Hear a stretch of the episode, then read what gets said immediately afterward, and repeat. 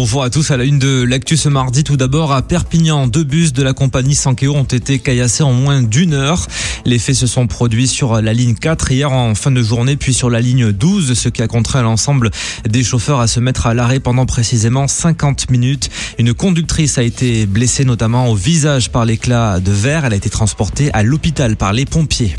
Un radar tournel de Périac de mer au sud de Narbonne dans l'Aude a été sectionné puis laissé au milieu de la route. La préfète de l'Aude, Sophie Élyséon, rappelle que les radars sont un outil de lutte contre l'insécurité routière et condamne avec la plus grande fermeté ces actes de vandalisme qu'elle juge comme irresponsables.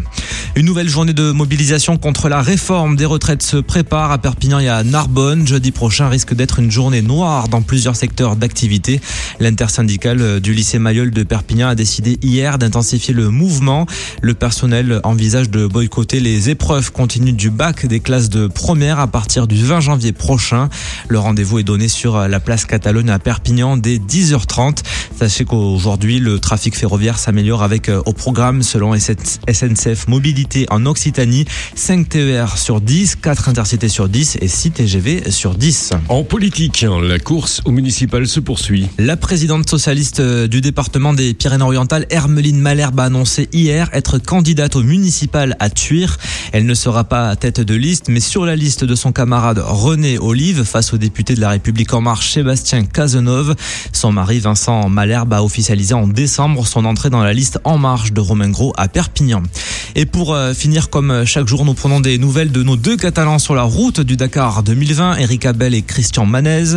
Hier, ils se sont renforcés dans le classement général, passant de la 27e à la 20e position. Écoutez Eric, le pilote, au micro de Littoral FM ce matin. On est là au départ de la troisième euh, spéciale. Hier, l'étape 2 a été euh, super. On a été très prudent sur toute la première partie. D'abord parce qu'on a beaucoup roulé dans la poussière d'autres concurrents et puis ensuite parce que c'était encore très très caillassé, on a voulu être vraiment prudent.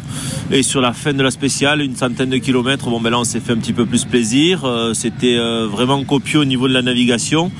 Mais Christian euh, a été nickel comme d'habitude. Donc on est très très très content de pouvoir ce matin partir pour l'étape 3 avec un véhicule qui est encore en très très bon état, bien heureusement. 427 km forment la spéciale de la troisième étape du Dakar et pas moins de 322 concurrents participent aujourd'hui à la boucle en partance de la future mégapole de Neom en Arabie Saoudite. Merci Anthony.